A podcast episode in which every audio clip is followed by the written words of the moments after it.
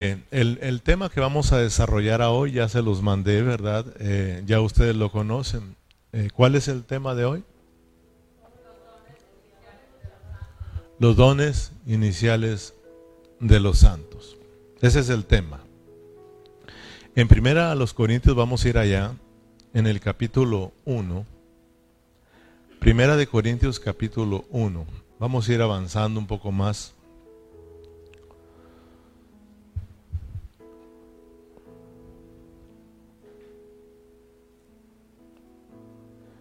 El hermano Lorenzo abrió el servicio con eh, Romanos capítulo 12, donde están los dones, también ahí, pero recordémonos que hay diferentes dones. Por ejemplo, aquí en Corintios, eh, los dones que están en el capítulo 1 son diferentes a los que están en el capítulo 12, 13 y 14. También los dones que están en el capítulo 12, 13 y 14 de Primera los Corintios son diferentes a los dones mencionados en Romanos 12.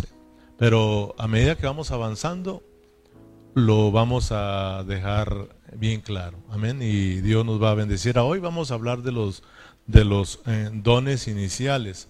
Por eso nuestro tema es los dones iniciales de los santos. Amén. Los regalos que Dios nos ha dado, porque un don es un regalo los regalos que Dios nos dio en nuestro inicio en la vida cristiana. Amén. O sea que cuando, cuando creímos en Cristo y dimos inicio, ese es nuestro inicio, ¿verdad? Fuimos salvos y vamos a mirar que Dios nos regala tantas cosas preciosas que son dones, dice Pablo. Son regalos de Dios para nosotros. Amén. ¿Tienes primero a los Corintios capítulo 1, versículo 1? Dice Pablo, llamado a ser apóstol de Jesucristo por la voluntad de Dios, y el hermano Sóstenes, a la iglesia de Dios que está en Corinto, a los santificados en Cristo Jesús, llamados a ser santos, con todos los que en cualquier lugar invocan el nombre de nuestro Señor Jesucristo, Señor de ellos y nuestro. Gracia y paz a vosotros de Dios, nuestro Padre, y del Señor Jesucristo. Si ustedes recuerdan, en el estudio pasado, que fue el miércoles, ahí aprendimos que el apóstol Pablo se introduce en esta primera carta a los Corintios mostrándoles, recordándoles, trayéndoles a su memoria su posición en Cristo Jesús. Y les declara les dice, ustedes son la iglesia de Dios. Ustedes son la iglesia de Dios. Ustedes son santificados en Cristo Jesús. Ustedes son llamados santos. Amén. O sea, ya aprendimos que en, en la traducción Reina Valera 1960 nos dice que a los santificados en Cristo Jesús llamados a ser santos. Pero ahora estamos entendiendo lo que realmente nos quisieron decir ellos, pero no nos pusieron una palabra clara, que se oyere como que si esto de, de, santificación es para en un tiempo futuro. Ahora, gracias a Dios que nosotros ya vamos avanzando y Dios nos, Dios ya nos ha ido revelando a nosotros lo que es una santificación posicional y lo que es una salvación disposicional. Por eso nosotros podemos, ah, podemos entender esta traducción. Pero aprendimos en otra traducción que eh, no nos dice ahí eh, llamados a ser, a los santificados en Cristo Jesús, llamados a ser santos, sino que dice a los santificados en Cristo Jesús, llamados santos. O sea que somos santos. Entonces, por eso Pablo se introduce declarando, recordándoles su posición en Cristo. Ustedes son santos, ustedes son llamados santos. Por eso aprendimos que nosotros tenemos que recordar quiénes somos en Cristo Jesús. Somos la iglesia de Dios. Y también somos santos. somos santificados en Cristo Jesús y somos llamados santos. Por eso yo le decía, alguien puede decir aquí, yo soy santo. Tenemos nosotros que confesarlo, tenemos nosotros que declarar lo que Dios ya hizo. Nosotros somos santos, somos santos, somos santos. Ahora, si ustedes recuerdan por qué Pablo se introduce de esta manera, trayéndole a la memoria a los hermanos en Corintios su, eh, su, su posición que ellos tienen en Cristo, de que son santos, de que son llamados santos. ¿Sí recuerdan ustedes por qué Pablo se los vuelve a recordar, se los vuelve a mencionar? Para que ellos lo recuerden y lo, lo declaren, hermanos. Para que llegue a ser su forma de vivir. Entonces aprendimos ahí, porque cuando les está hablando a los corintios o les escribió a los corintios, realmente les escribió a todos los que en cualquier lugar invocan el nombre del Señor Jesús. O sea, nos escribió también a nosotros. Y gracias a Dios que mire, aquí estamos leyendo esta carta que Pablo escribió a los corintios y a todos los que invocan el nombre del Señor Jesús. ¿Ustedes son salvos, hermanos? Claro, porque le invocamos un día, Señor Jesús, sálvame. Y aquí estamos. Y esta carta también es para nosotros. Entonces nosotros, hermanos, tenemos un problema somos muy olvidadizos. Se nos ha olvidado quiénes somos en Cristo.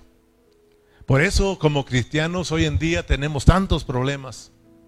Somos cristianos descuidados, somos cristianos desatentos, somos cristianos desanimados, somos cristianos derrotados. Hermano, qué tristeza ver esa condición en muchos de nuestros hermanos hoy en día. Por eso tenemos situaciones tristes en las iglesias locales. Mucho descuido, muchos problemas, muchas divisiones entre los hermanos. Y ya aprendimos que no solamente localidad con localidad, sino entre las mismas localidades, entre los otros mismos, somos divisivos. Y esto es porque se nos ha olvidado nuestra posición en Cristo, quiénes somos en Cristo. Entonces Pablo, guiado por el Espíritu Santo, hermano, empieza a hablarles y recordarles su posición en Cristo Jesús. Entonces, muchos cristianos, cuando hablamos de la santidad o cuando ellos estudian esto de la santidad, ellos no entienden realmente cómo se logra ser santos. Y muchos de ellos creen que para nosotros o para llegar a ser santos nosotros tenemos que hacer muchas cosas para lograr la santidad. Y otros creen que poniendo su cara de yo no fui, eso los va a hacer más santos. Y los vemos ahí seriecitos, ni quieren sonreír, los miramos muy serios, poniendo su carita de yo no fui. Y piensan que eso, ay, eh, mira qué santo el hermano. No, hermano, no nos engañemos. La santidad no la vamos a lograr tratando de hacer ciertas cosas, hermano. La santidad se encuentra en Dios. La santidad se encuentra en Cristo Jesús. La santidad se encuentra en el Espíritu Santo, en ese Dios triuno, en ese Dios verdadero. Él es santo, Él es santo, Él es santo. Y esa vida santa ha sido depositada en nuestro espíritu. Si yo quiero ser santo, entonces yo solo tengo que acercarme a Cristo. Tengo que vivir pegado a Cristo. Tengo que disfrutar a Cristo tengo que llenarme de Cristo, eso se llama santidad. Y no voy a tener que andar buscando hacer algo ni tratar de poner mi carita de ángel, hermano. Simplemente disfrutemos a Cristo. Ahí está la santidad. La santidad es un ser viviente, la santidad es una persona viviente y esa es la persona de nuestro Señor Jesucristo como el Espíritu Santo dentro de nosotros.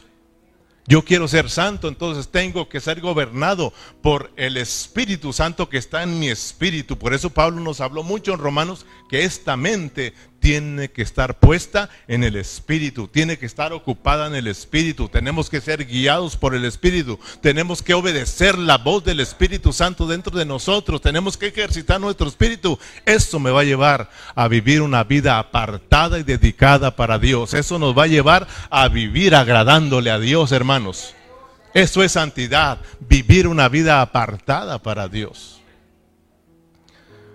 Ya somos santos.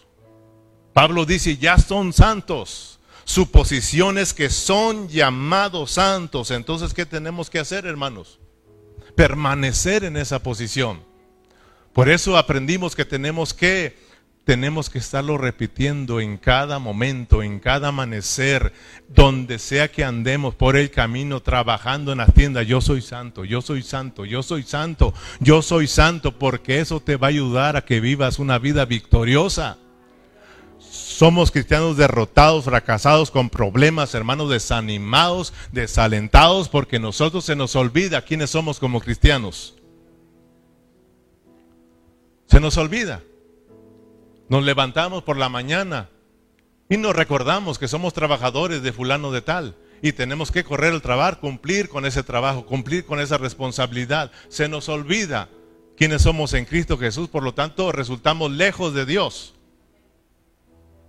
Pero si nos levantamos buscando al Señor, si nos levantamos recordando quiénes somos en Cristo, si nos levantamos diciendo, Señor, yo soy santo, yo soy santo, y nos vamos al trabajo, nos vamos a la tienda, donde quiera que andemos, vamos a vivir una vida apartada para Dios, porque somos santos.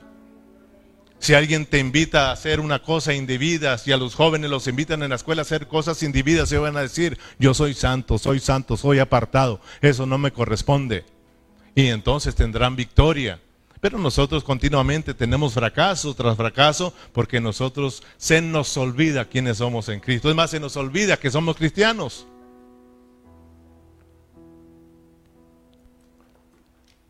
La santidad está en Dios. Ya somos santos. Nos pusieron en Cristo. Dios por medio de Jesucristo nos santificó. Nos llamó sus santos. Entonces solo tenemos que permanecer ahí, soy santo, y si permanecemos eso se llama una vida disposicional.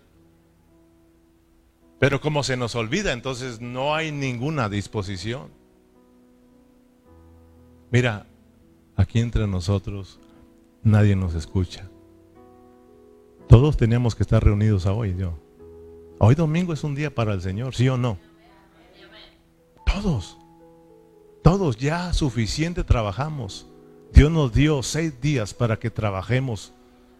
Pero uno dice, venga, este día es un día apartado, es un día de los santos, es un día para que vivan para mí. ¿Qué hacemos? Dígame si no somos descuidados. Dígame si no somos descuidados. Dígame si no somos olvidadizos. Pero va a mirar usted lo bueno que es Dios con nosotros, aunque somos así, hermanos. Mire cómo termina el primer, el primer capítulo de, de, Corintios, perdón. El, el, último versículo para que vean dónde está la santificación. Thank you, Isaí. En el último versículo Dice, oh, es el versículo 30, perdón, perdón, Berna. Lo vamos a leer también, el 31. Pero fíjense, para que vea dónde está la santificación y cómo se logra la santificación. Mas por Él estáis vosotros en Cristo Jesús. Dios nos puso en Cristo Jesús. Conozcamos nuestra posición. Somos santos somos llamados santos, el cual dice nos ha sido hecho por Dios sabiduría, justificación, santificación y redención. Versículo 30 horas, 31 ahora sí, para que como está escrito, el que se gloríe, gloriese en el Señor. ¿Qué es Cristo para nosotros? Nuestra sabiduría. Pero también dice que Él es nuestra santificación. ¿Quieres ser santo, hermano? O sea, ¿quieres ser más santo? Entonces permanece en tu posición. Te pusieron en Cristo. Permanezcamos ahí. Busquemos siempre estar en su presencia. Y entonces yo seré más santo. En una forma disposicional. ¿Se da cuenta, hermano? Mire, hermano, más por Él. Más por Él. Dios nos puso en Cristo. Y por medio de Cristo, ahora Él es nuestra sabiduría. Miren, Cristo es nuestra sabiduría. Cristo es nuestra santificación y Cristo será nuestra redención. Él va a alcanzar todo nuestro ser, pero si permanecemos en Él. En nuestra posición, soy santo, soy santo, aleluya hermano. Que yo le daba gracias a Dios, alguien le da gracias a Dios por Cristo hermano. Él es todo para ti, Él es todo para ti. ¿Qué quieres? Él es todo para ti. Él es el gran yo soy. Cristo dice, yo soy el gran, yo soy, yo soy lo que tú quieras para ti. Tienes hambre, yo soy, yo soy tu, tu, comida. Tienes sed, yo soy tu bebida. Estás cansado, yo soy tu descanso. No conoces nada, soy tu sabiduría. ¿Verdad? No tienes paz, soy tu reposo. Yo soy todo, soy todo. Estás en tinieblas, soy tu luz. Yo soy tu perdonador. Yo soy tu vida, hermano. Él es todo. Soy tu sanador. Él es todo. Soy tu fortaleza. Soy quien te protege, todo lo que tú quieras, es Dios. Pero Él es nuestra santificación. Oh, gloria a Dios, hermanos. Diga conmigo, yo soy santo. Diga conmigo así creyéndolo, yo soy santo. Cristo es mi santificación. ¿Te das cuenta que nos cuesta a nosotros decir que somos santos? Porque miras tu condición.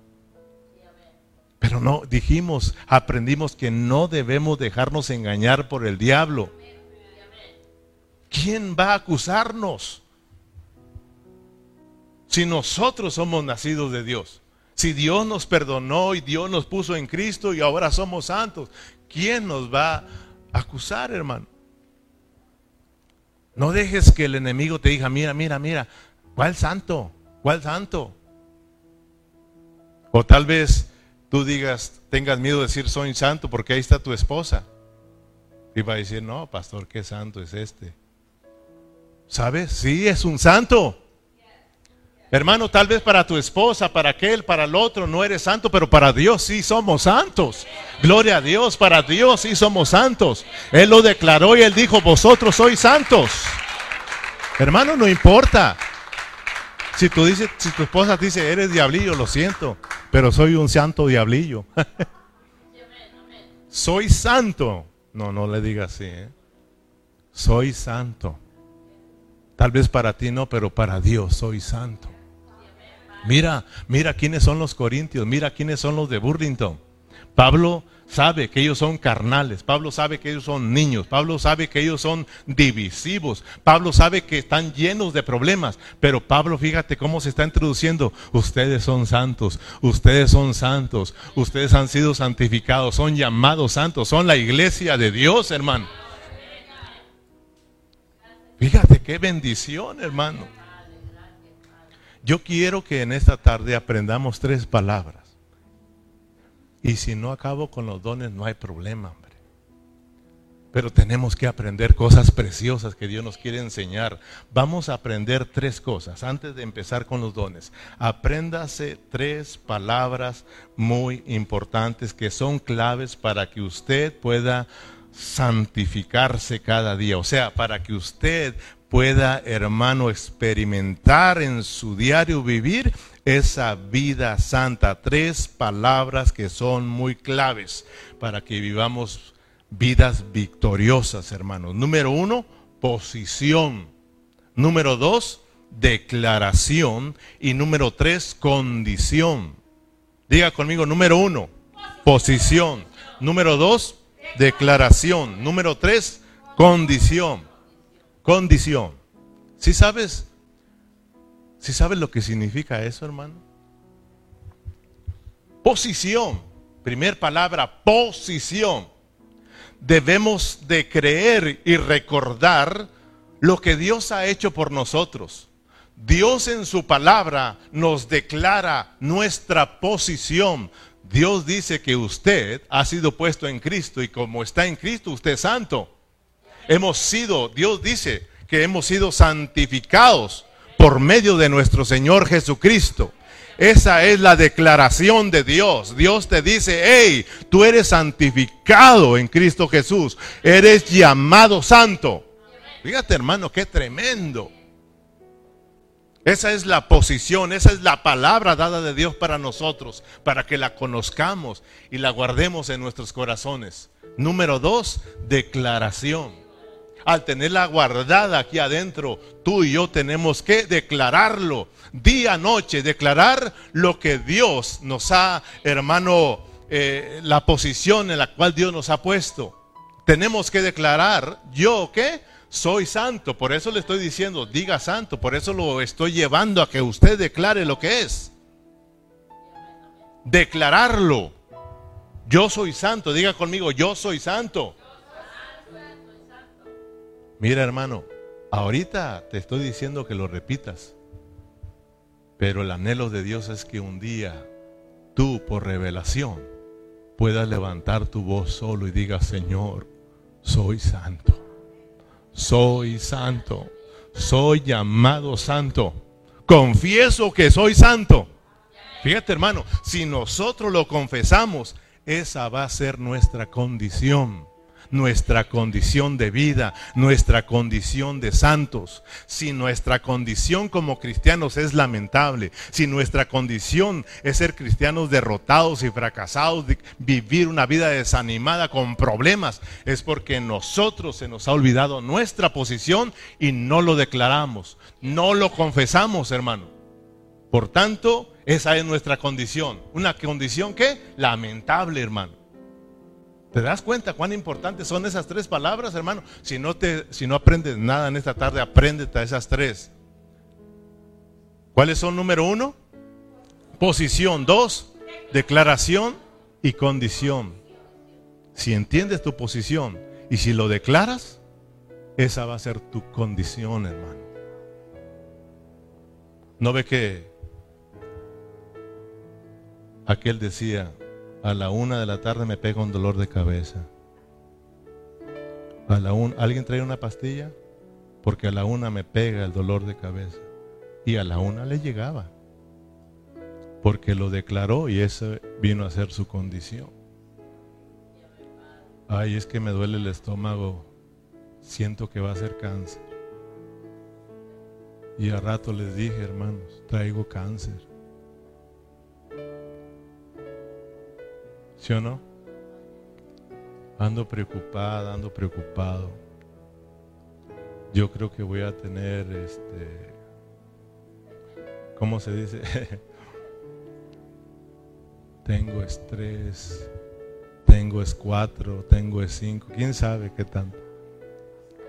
Y de rato andas todos estresados. Porque eso declaras y eso es tu condición. Mira, hermano. Esto de las tres palabras de posición, declaración y, condición no son ideas mías, no son ideas de nosotros. Estas son ideas que nacieron en el corazón de Dios, que son verdaderas, que si tú eres humilde y las practicas, vas a ver tu condición de hoy en adelante. Pero sigue, sigue confesando que eres un cristiano desanimado, desalentado y que no aprendes nada. Porque hay cristianos, hermanos, yo no aprendo nada. A mí no se me pega nada. Así síguele. Esa es tu condición lastimosa. Pero ya aprendimos que Cristo es que tu sabiduría.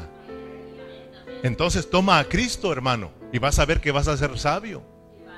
Vas a ver que vas a ser entendido, hermano. Y vas a recordar muchas cosas de Dios. Pero confiesa lo que tú tienes la mente de Cristo y entonces vas a tener una, mente brillante, hermano. Pero si sigues, eh, si sigues declarando que no se te pega nada, pues nunca vas a lograr nada, hermano. ¿Sí o no, hermano? No son ideas de nosotros, son ideas de Dios, hermano. Mira, ¿quieres que lo veamos con la palabra? Déjame enseñarte. Vamos a Joel capítulo 3, versículo 10, Berna, por favor. Joel capítulo 3, versículo 10. Y ustedes han escuchado estos versículos.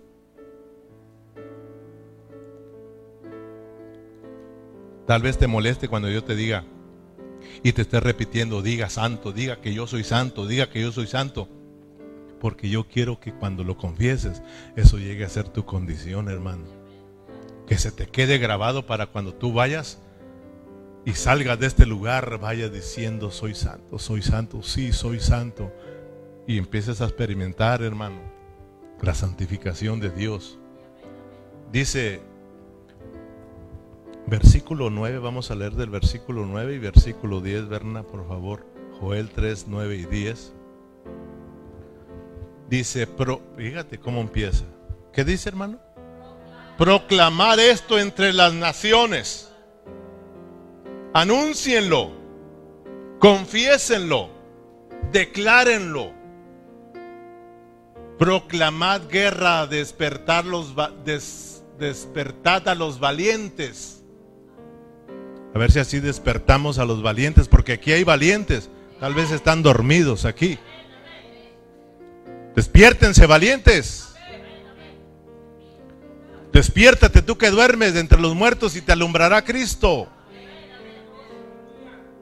Acérquense y vengan todos los hombres de guerra.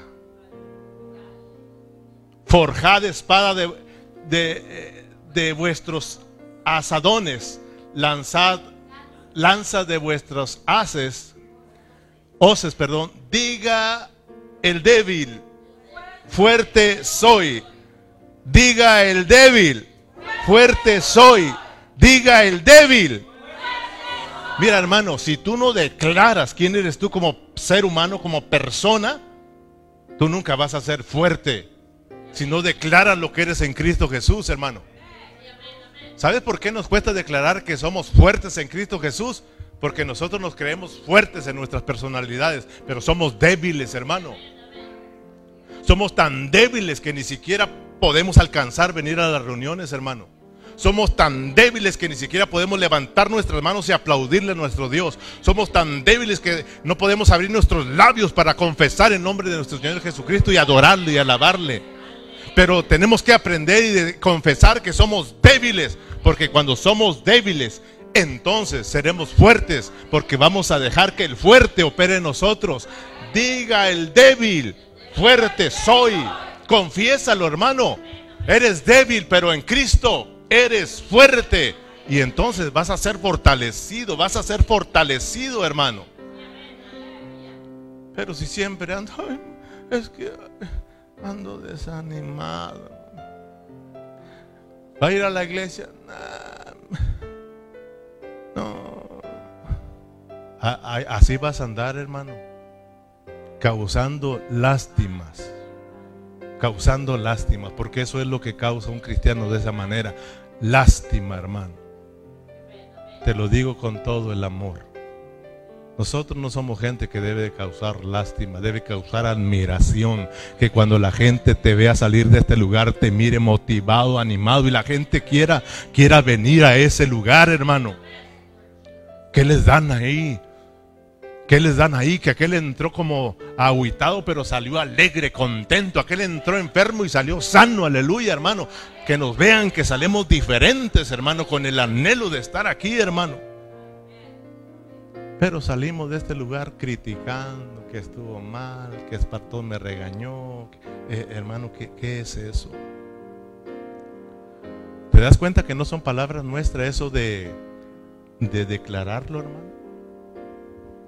De declararlo. Mira, hermano, ya ni los predicadores esos tradicionales, hombre, que no conocen nada de Dios, pero dicen, saque un billete de 100 y confese, declárelo, que se le va a multiplicar, hermano. Fíjate. Aquí, hermano, aquí hay mucho... Mira, otro versículo para irnos más rápido. Segunda a los Corintios capítulo 12, versículo 10. Segunda a los Corintios capítulo...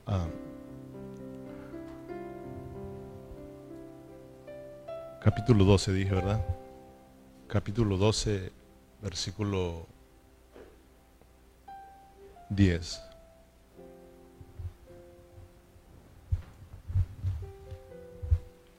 ¿Lo tiene? Segunda de Corintios 12, 10. ¿Cómo dice hermano? Por lo cual, por amor a Cristo me gozo, me gozo en las debilidades, en afrentas, en necesidades, en persecuciones, en angustias, porque cuando soy débil, fíjate hermano, porque cuando soy débil, entonces soy fuerte. Diga el débil.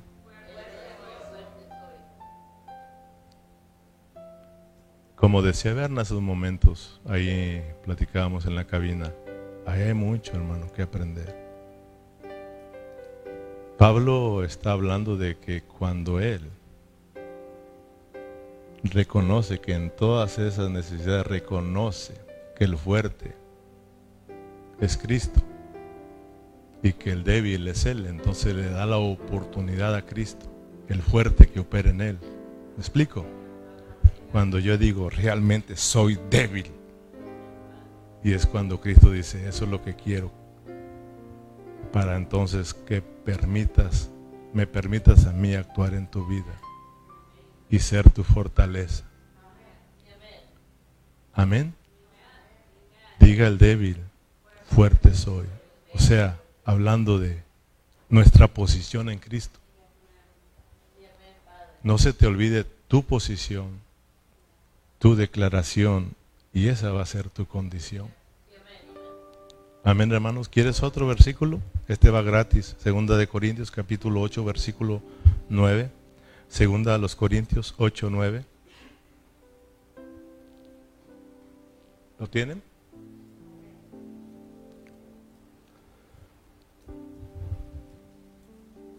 Dice, porque yo ya conocéis la gracia de nuestro Señor Jesucristo, que por amor a vosotros, ¿qué hermano? Por amor a vosotros se hizo pobre, siendo el rico. ¿Ok?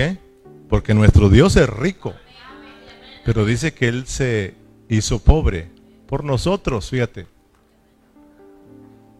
Para que vosotros, con su pobreza, fueseis enriquecidos. Entonces diga el pobre, Fíjate, Dios siendo rico se hizo pobre para que nosotros los pobres fuéramos enriquecidos. Amén, hermanos. O sea que tú fuiste puesto en Cristo para que seas rico espiritualmente, para que disfrutes las riquezas de Cristo y dejes de andar causando lástimas. Cuando un cristiano causa lástimas, ese no conoce, se le ha olvidado su posición. Se le ha olvidado quién es en Cristo. Y como se le ha olvidado quién es en Cristo, ¿cuándo lo va a andar confesando? ¿Qué va a andar confesando? Que es pobre. Pues aquí, ¿cómo está hermano? Pues aquí, hermano.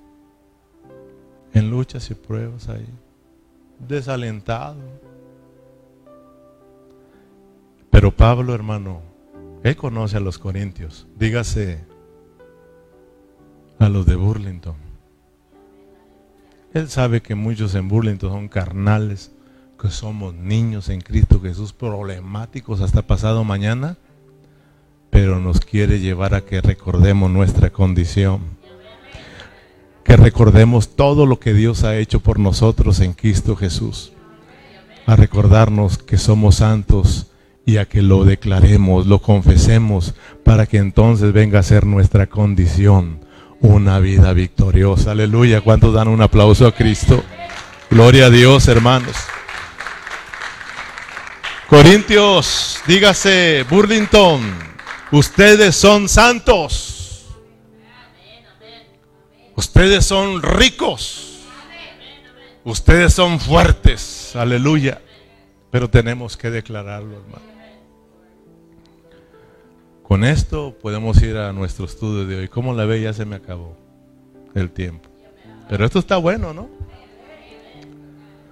Primera a los Corintios capítulo 1 versículo 4. Rápidamente te los voy a resumir estos puntos que traigo para irnos.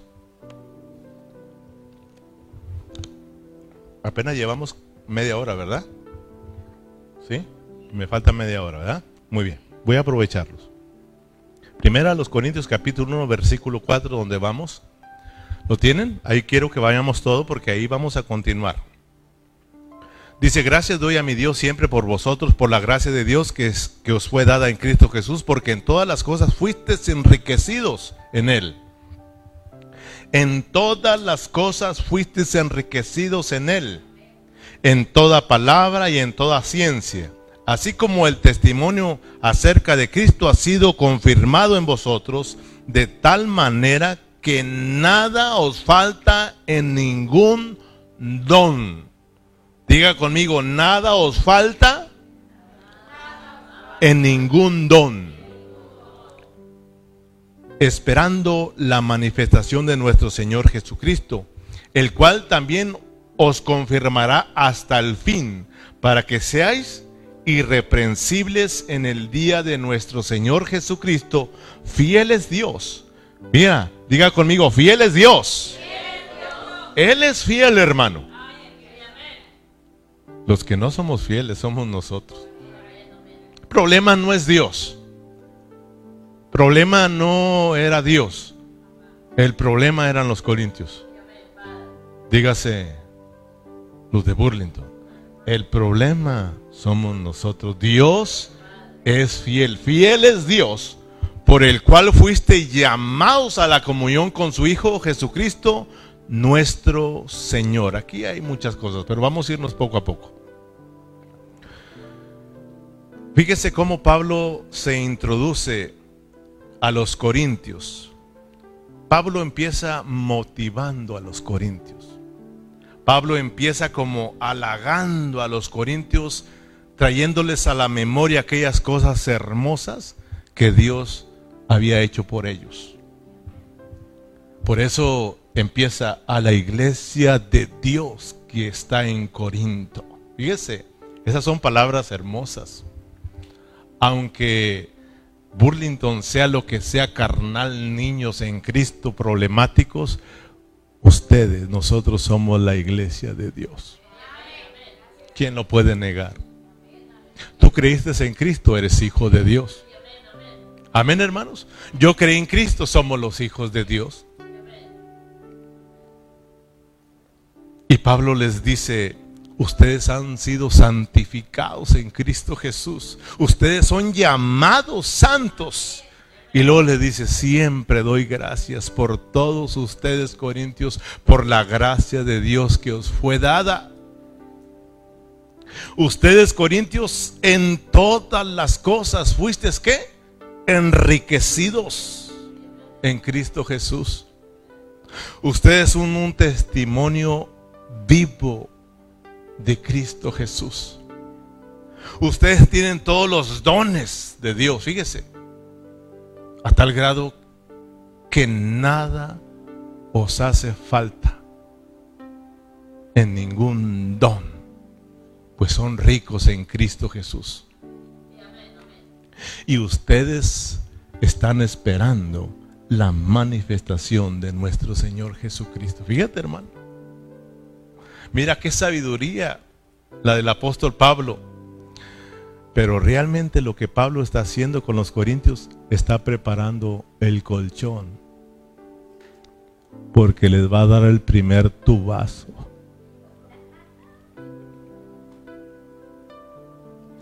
¿Saben lo que está haciendo Dios con Burlington, hermano? Porque esto se va a poner bueno. Gloria a Dios, hermano. Gloria a Dios porque Dios tiene cosas bonitas. Como te decía al principio, Dios tiene cosas bonitas a través de esta carta que nos va a mostrar, nos va a enseñar.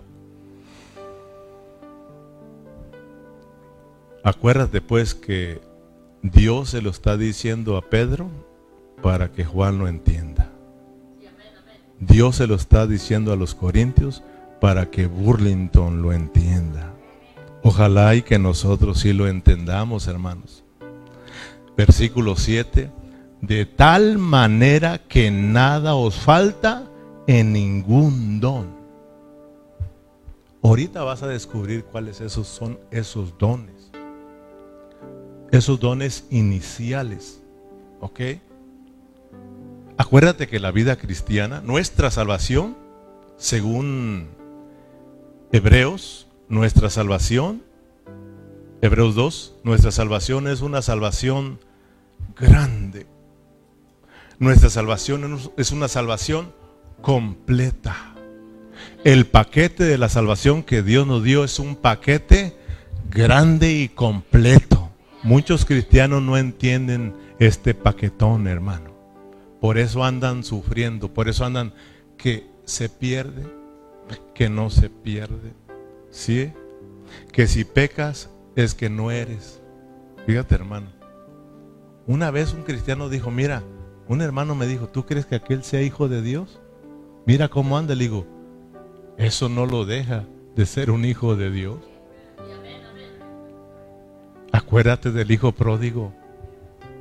Se fue, se perdió y dejó de ser hijo.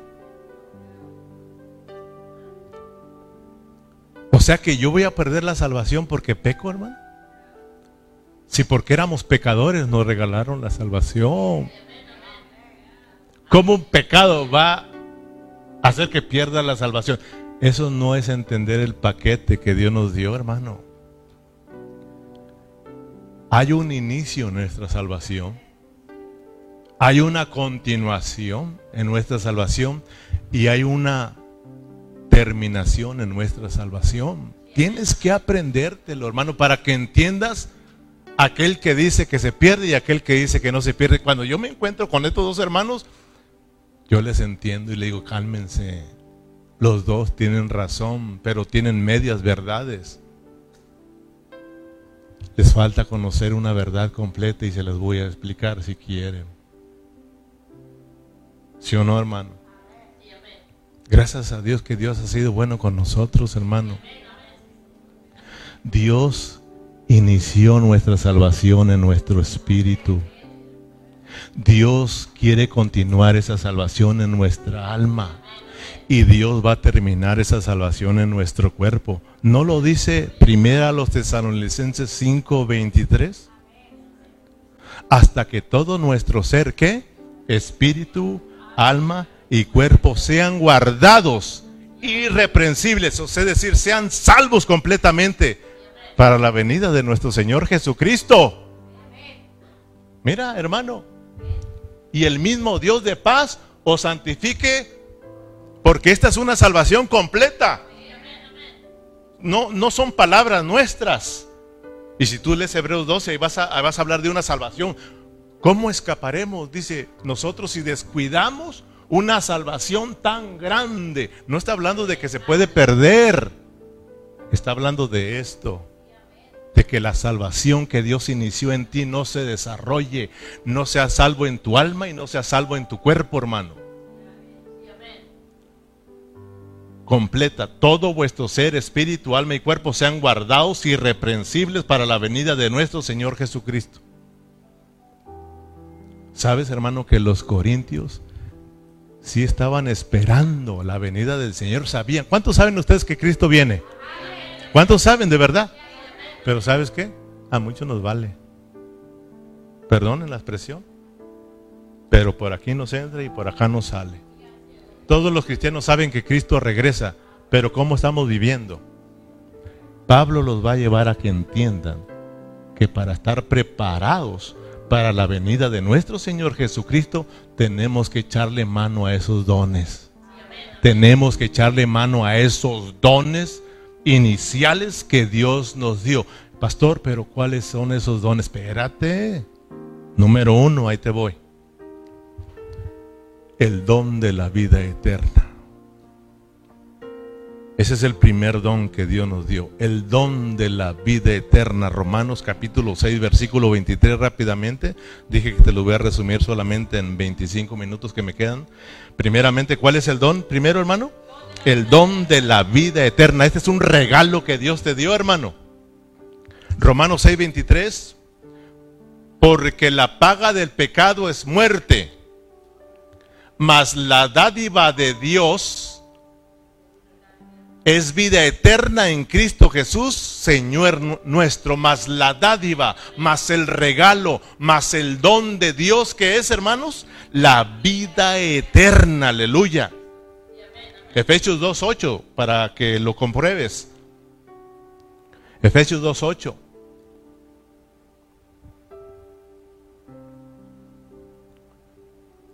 Porque por gracia sois salvos por medio de la fe, porque por gracia sois salvos. El don de la vida eterna te dieron, fíjate. Porque por gracia sois salvos por medio de la fe y esto no es de vosotros, pues es un don de Dios. Este es un Dios inicial. O sea, de que nosotros antes de venir a Cristo estábamos muertos en nuestros delitos y pecados. Y muertos significa que estábamos lejos de Dios, estábamos separados de Dios y merecíamos la segunda muerte, que es el lago de fuego, vivir eternamente separados, alejados de Dios, hermano. Esa sería nuestra condición lamentable, hermano. Pero fíjate el don que te dio Dios, hermano. Fíjate el regalo de Dios para nosotros. Que aunque éramos pecadores, fíjate quién es Dios. Aunque éramos pecadores, Él nos dio este regalo maravilloso. La vida eterna, hermanos. Su misma vida, aleluya, hermano. Esta vida eterna, estamos hablando de la misma vida de Dios. Su vida y naturaleza se nos fueron dadas a nosotros. Hoy tenemos la vida de Dios, ¿dónde? En nuestro espíritu. Ahí entró Dios, ahí entró Cristo. Cuando tú le dijiste, ven y entra en mi corazón, no entró en ese corazón, hermano, que palpita y pompea la sangre, hermano. Entró en tu corazón psicológico. Entró en tu espíritu aunque el corazón tiene las partes del alma, pero tiene una que es la del espíritu, la conciencia. Realmente Dios entró en nuestro espíritu, hermano. Diga conmigo, la vida de Dios entró en mi espíritu. Y si es la vida de Dios, como Dios es eterno, por eso se le llama la vida eterna. La vida eterna entró en nosotros. Dios nos dio vida cuando estábamos muertos, hermanos. Fuimos engendrados de parte de Dios, por lo tanto, somos eternos.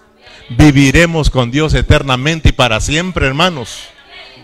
Seremos su pueblo para siempre. Seremos sus hijos para siempre. Entiéndelo, hermano. Escúchalo. Seremos los hijos de Dios para siempre. Para toda una eternidad. Fiel es Dios, por eso dice la palabra, Él ha sido fiel, hermano. Y Dios quiere que nosotros seamos fieles a nuestro llamado, hermanos.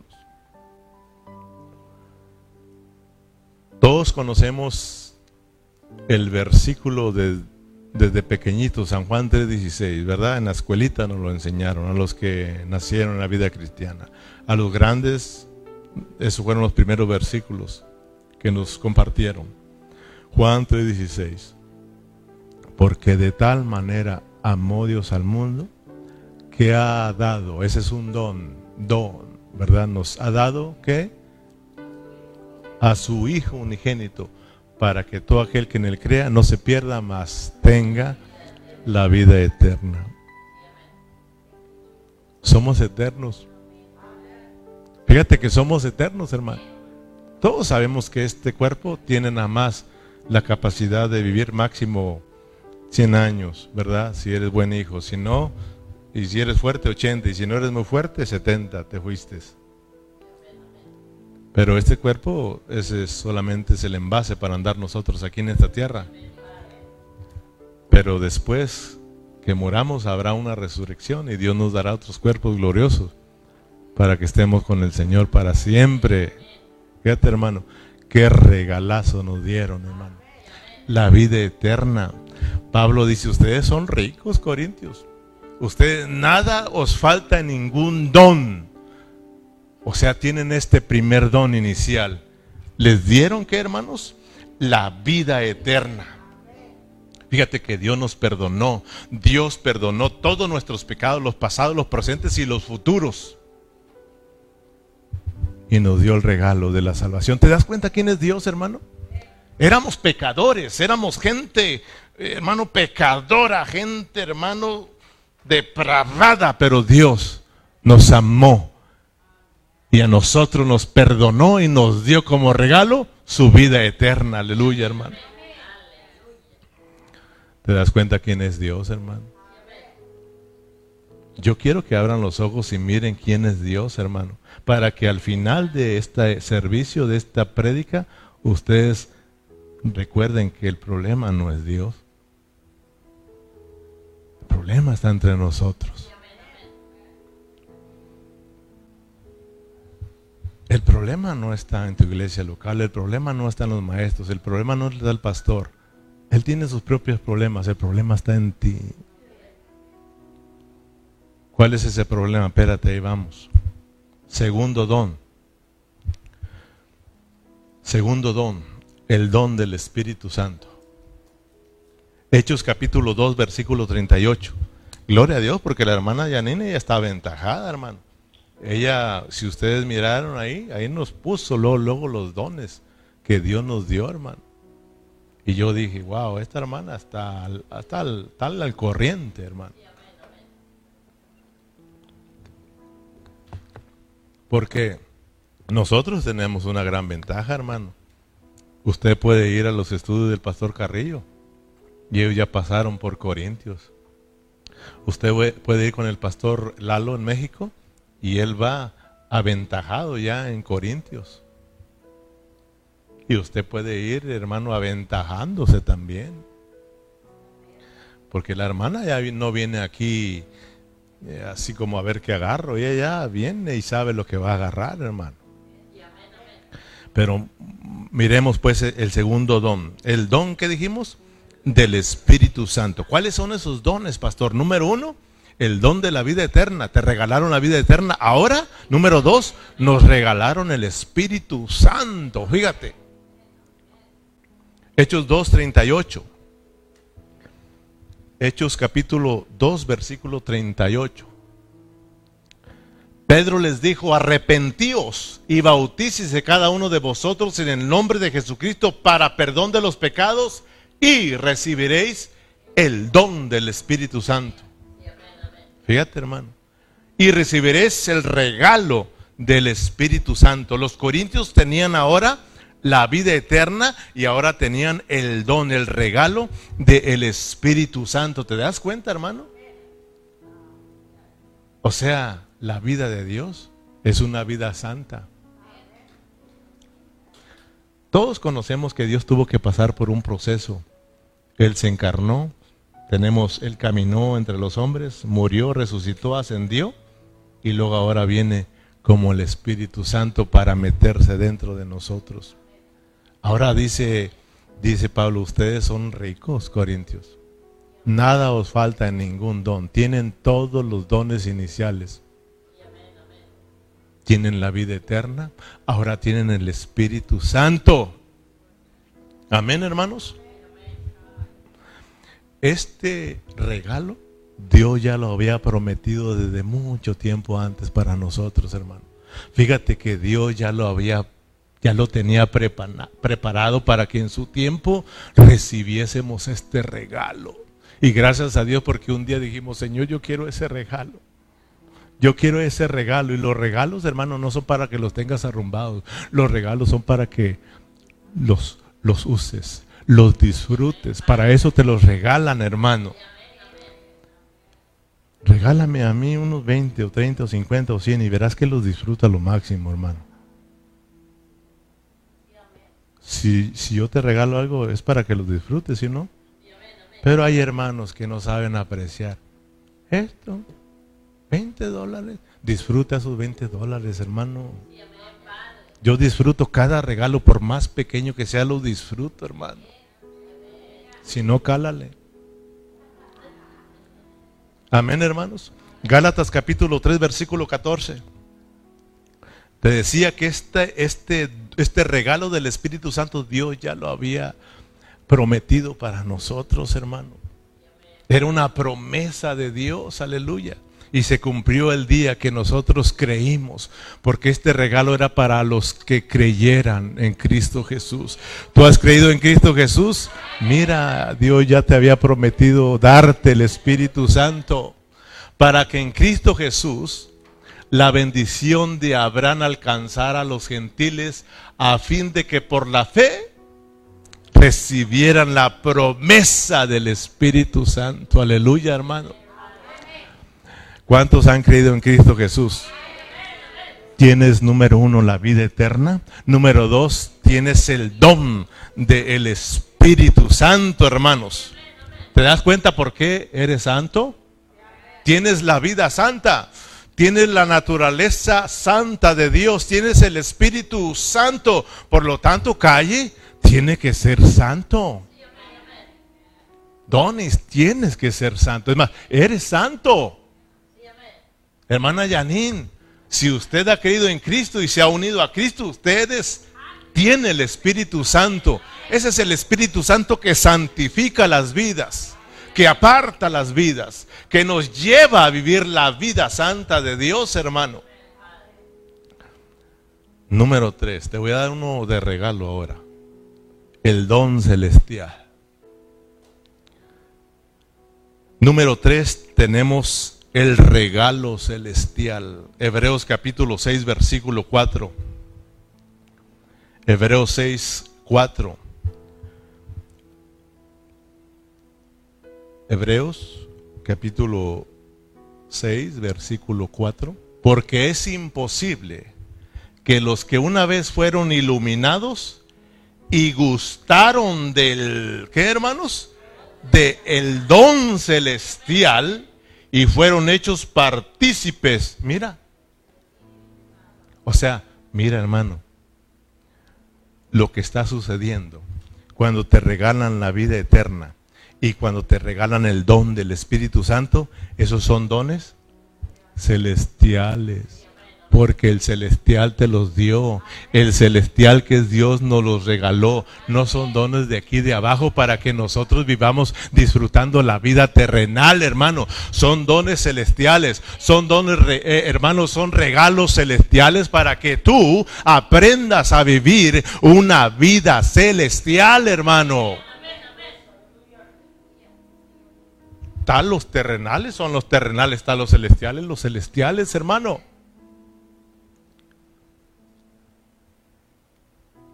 ¿Cuáles son esos dones? Número uno, el don de la vida eterna, el don del Espíritu Santo, el don celestial. Esas cosas son celestiales, hermanos. O sea, nosotros somos ricos. Hermano, si tenemos la vida eterna y si tenemos al Espíritu Santo, ¿qué más necesitamos? ¿Qué más necesitamos para, para continuar eh, en la carrera cristiana? ¿Qué más necesitamos para disfrutar la vida celestial? ¿Qué más necesitamos? Dios nos ha enriquecido en Cristo Jesús, hermano.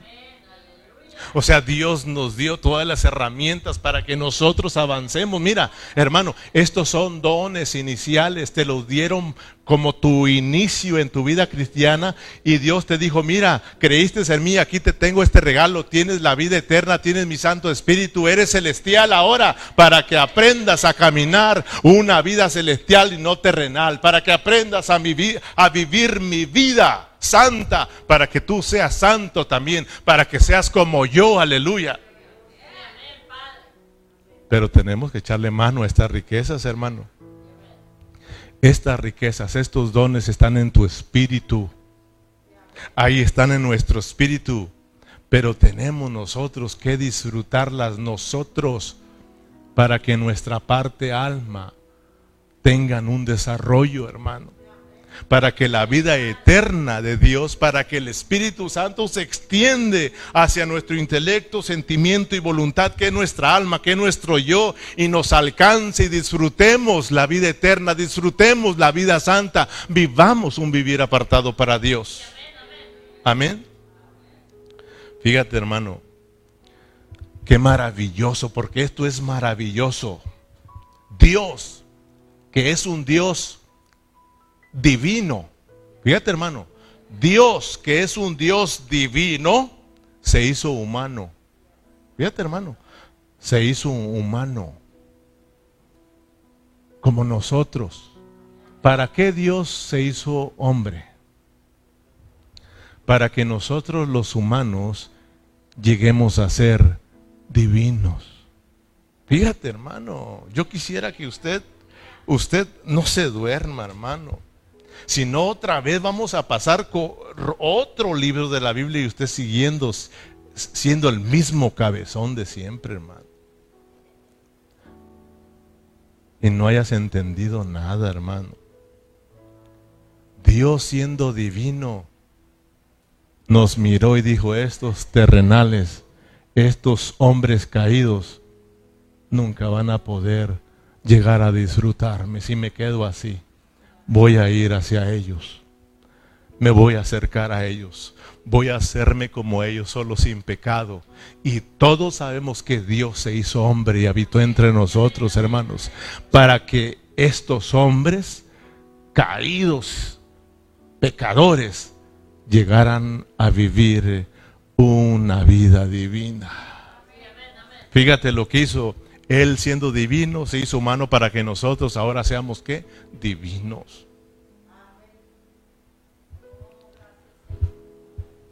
Leímos que Dios siendo rico se hizo pobre. ¿Para qué, hermano? Para que tú que eres pobre te hagas rico.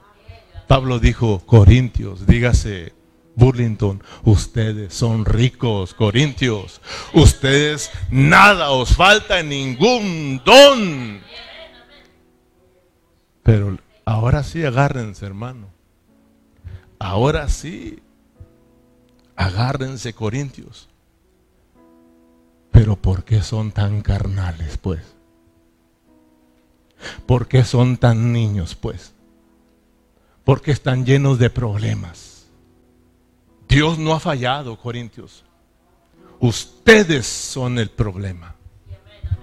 A ustedes se les ha olvidado quiénes son en Cristo Jesús y para eso les escribo esta carta para recordarles quiénes son, para despertarles en ustedes y llevarlos a que con, reconozcan nuevamente, recuerden quiénes son en Cristo Jesús y se levanten Corintios.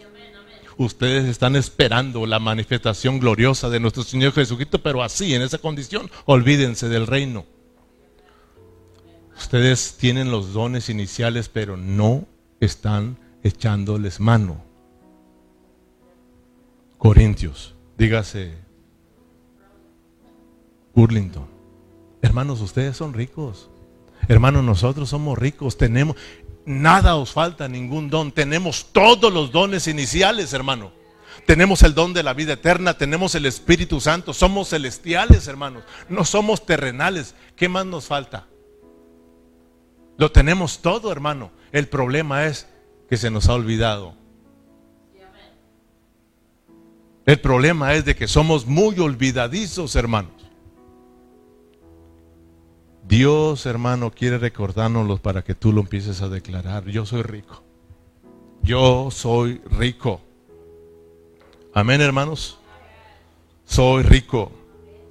Mire en Primera de Corintios, bien que el capítulo 3, versículo 1 y versículo hasta el versículo 3. Primera los Corintios, capítulo 3, versículo 1, 2 y 3. Fíjese lo que les va a decir ahora. El primer cayonazo, hermano. El primer barazo, hermano para los corintios, dígase para los de Burlington. Fíjese, después de que les dice todas las cosas que son en Cristo, dice de manera que yo, hermanos, no pude hablarlos como espirituales, sino como a carnales, como a niños en Cristo. Odía beber leche y no vianda porque aún no erais capaces, ni sois capaces todavía. Fíjate, tengo que hablarles de su inicio en la vida cristiana cuando ustedes ya tenían que estar avanzados. Tengo que recordarles quiénes son en Cristo Jesús. Fíjate hermano, nosotros tenemos años de ser cristianos y nos hemos conformado con la vida que llevamos. Tenemos años y somos cristianos descuidados. Es más, muchos desanimados.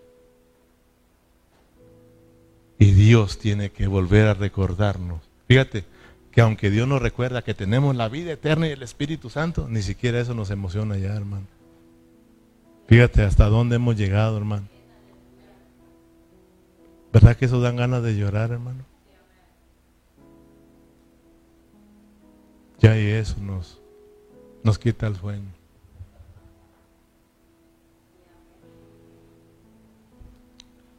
Estamos en el versículo 2. Os di a beber leche y no vianda porque aún no eras capaz y no sois capaces todavía porque aún sois carnales. Pues habiendo entre vosotros celos, contiendas y disensiones, no sois carnales y andáis como hombres. Fíjate hermano. No andan como los hombres caídos. Porque ya les recordó que ellos no son hombres caídos. Son hombres celestiales, hermanos. Ya les dijo que ellos son celestiales, tienen un regalo, que Dios los hizo celestiales por la vida eterna y el don del Espíritu Santo son dones celestiales. Somos celestiales, dice, pero ustedes andan como terrenales todavía.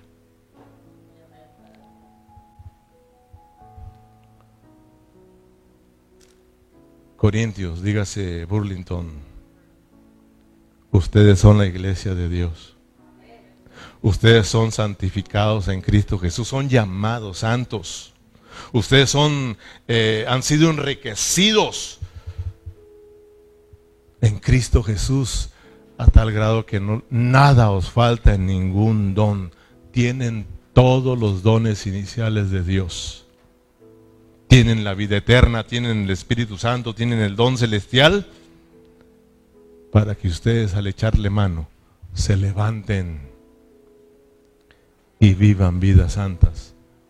Se levanten y disfruten esas riquezas que Dios les ha dado y puedan avanzar en su vida, en su salvación, en su vida espiritual, para que entonces sí estén esperando la venida de nuestro Señor Jesucristo.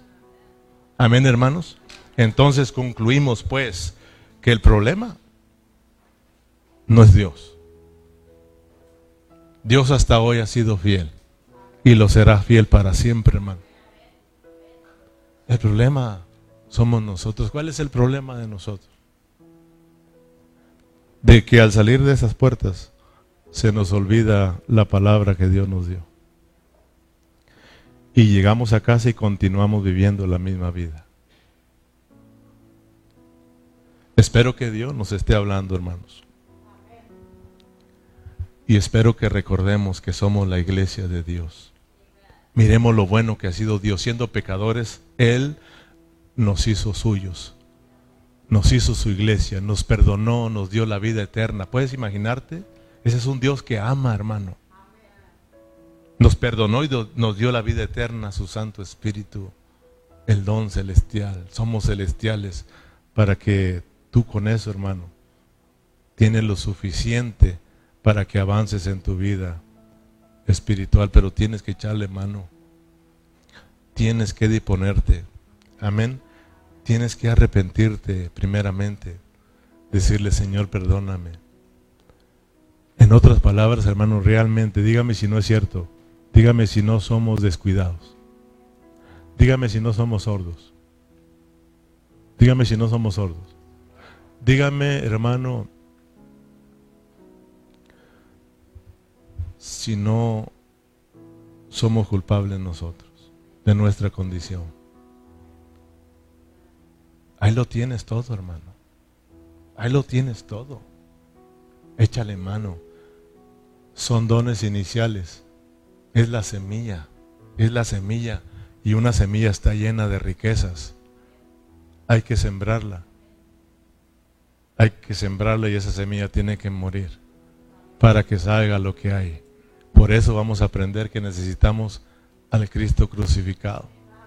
Ir ahí, hermano, volver a la cruz, abrazarnos de la cruz de Cristo para que nuestras vidas sean quebrantadas y pueda fluir la vida eterna, el Espíritu Santo, la vida celestial en todo nuestro ser, hermanos. Amén. Oremos al Señor. Póngase de pie. Gracias a Dios que Dios nos ama, hermano. Gracias a Dios que Él prometió que nunca te iba a dejar.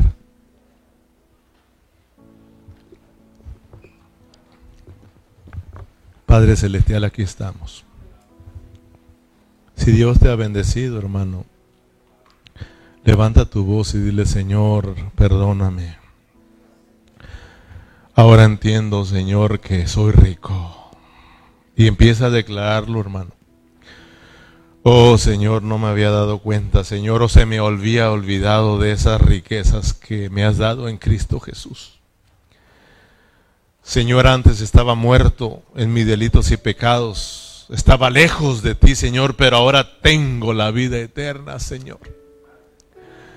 Señor, ahora tengo tu vida y tu naturaleza que son eternas, Señor. Tengo tu Santo Espíritu, Señor. Oh, Señor, soy celestial, Señor, soy de la familia celestial. Señor, gracias Padre por todas esas riquezas. Señor, perdóname. Perdónanos, Señor, porque hemos sido duros de salvar, Señor. Hemos sido duros de corazón, Señor. Pero gracias porque tú no quitas tu dedo, Señor, del renglón. Tú lo prometiste y tú lo harás. Tú eres fiel y tu fidelidad permanece para siempre. Señor, tú eres nuestra única esperanza de salvación. Tú eres nuestra única esperanza de gloria, Señor. Y tú lo vas a hacer, Señor. Te pedimos que nos perdones, Señor Jesús. Reconocemos que necesitamos echarle mano, Señor, a esa vida eterna, a esa vida santa, Señor a esa vida celestial, Señor. Necesitamos en cada día, en cada momento, en cada instante, Señor, estar, Padre Celestial, recordando nuestra posición y estar declarando, Señor, lo que has hecho por nosotros, lo que somos en Cristo Jesús. Y eso va a ser nuestra condición, Señor. Ayúdanos a declarar que somos ricos, Señor.